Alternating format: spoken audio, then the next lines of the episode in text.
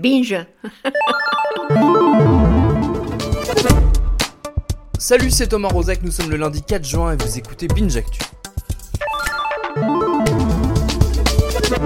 L'actu du jour, c'est la confirmation que des deux côtés de l'Atlantique, on est bel et bien en passe d'en finir avec l'impunité quant aux violences faites aux femmes. Comment analyser autrement, même si les deux affaires sont très très différentes, les remous tout récents venant une nouvelle fois secouer à la fois Bertrand Cantat et Harvey Weinstein. Deux profils très différents, mais deux visages quelque part de la violence. Le premier, celle du conjoint à la main lourde, auquel l'image de star et un entourage protecteur auront servi de bouclier à ses travers jusqu'au point de non-retour que fut Vilnius. Le second, la caricature du producteur à cigares qui profite de ses gros sous et de la toxicité du milieu du cinéma pour s'inventer des droits de cuissage sur toutes les actrices qui ont le malheur de croiser sa route. Hier, l'un et l'autre, Kanta et Weinstein ont vu leur dossier rebondir, Kanta via une plainte déposée par une militante féministe déterminée à faire dire à la justice que le chanteur est responsable du suicide de sa compagne Christina Radi en 2010. Weinstein par une plainte aussi, une nouvelle femme s'est ajoutée à ses accusatrices pour des faits qui ne sont pas prescrits, puisque le viol qu'elle dit avoir subi remonterait à 2011. Elle est donc en mesure de porter plainte et l'aboutissement de cette affaire en véritable procès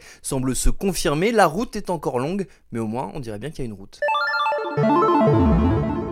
L'histoire du jour elle est bien triste depuis la belle aventure si j'ose dire de Mamoudou Gassama, héros sans papier que la France reconnaissante veut naturaliser après son sauvetage héroïque d'un enfant, on s'était dit que finalement bah elle était pas foutue ma république. C'était sans compter sur la réalité car l'héroïsme n'est pas suffisant à vous éviter le charter, c'est ce que nous apprend le malheureux destin de Ayman, sans papier tunisien qui a sauvé deux enfants d'un incendie en 2015 mais qui va quand même devoir quitter le pays si ça continue puisqu'il est sous le coup d'un refus de séjour assorti d'une obligation de quitter le pays. Ah, c'est moche, son acte n'a pas été filmé. Ayman conteste la décision en justice et la médiatisation de son dossier pourrait aider à ce qu'il reste. Tout n'est pas perdu, mais bon, l'héroïsme discret, ça a son charme, mais face au service de l'État, ça sert pas à grand chose.